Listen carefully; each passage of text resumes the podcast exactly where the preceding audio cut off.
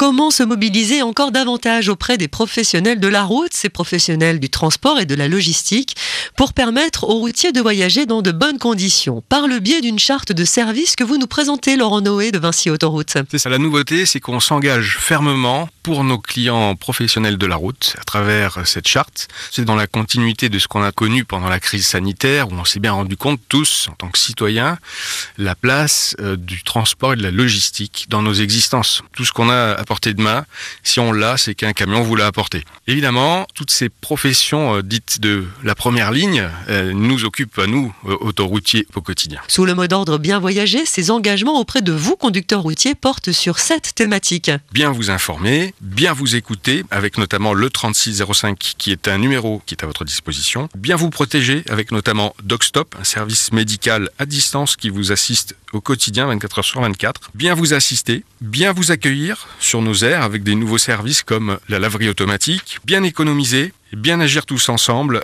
pour la planète avec le déploiement notamment des bornes de recharge pour les camions électriques qui se déploient petit à petit. Vous retrouvez cette charte sur les aires mais aussi sur le site de Vinci Autoroute.